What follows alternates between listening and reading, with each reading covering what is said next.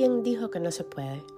¿Quién dijo que está prohibido llorar, deprimirse, gritar, querer quedarme en la cama todo el día, armar una pataleta frente al espejo del baño, tener ganas de que todo termine? ¿Quién dijo que hay que ser siempre fuertes, que tenemos que estar siempre dispuestos, siempre alertas, siempre en la primera línea de combate? ¿Quién dijo que no se vale bajar la guardia, de poner las armas, tomar un 10? ¿Quién dijo que los mejores andan siempre prolijos, limpios, bien peinados, de traje y corbata, de tacones y diamantes, maquillados con las uñas hechas camuflando ojeras? ¿Quién dijo que a los amigos se llama solo para armar fiestas, que uno no puede simplemente ponerse a llorar en un pasillo del mercado y dejar que venga el organizador a abrazarnos? Nadie. No está escrito en ninguna parte. La Biblia no lo dice, ni la Constitución, ni el Corán, ni el Viejo Testamento, ni es parte de los diez mandamientos. De vez en cuando, y de cuando en vez, no queda otro remedio que dejarse caer rendido.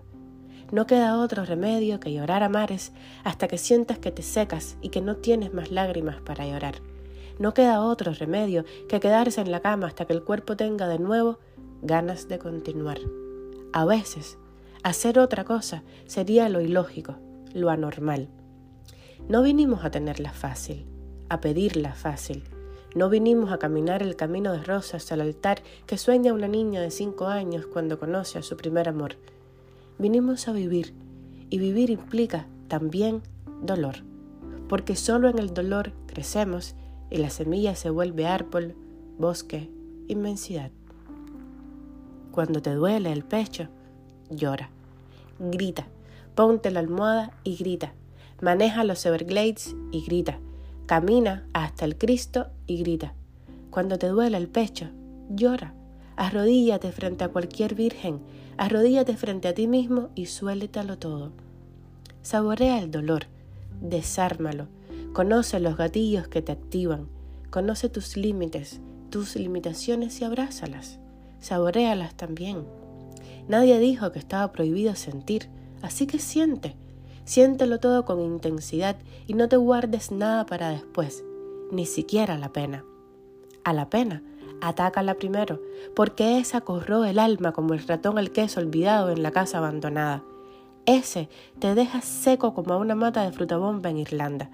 De la alegría uno puede salvarse, pero no del sufrimiento.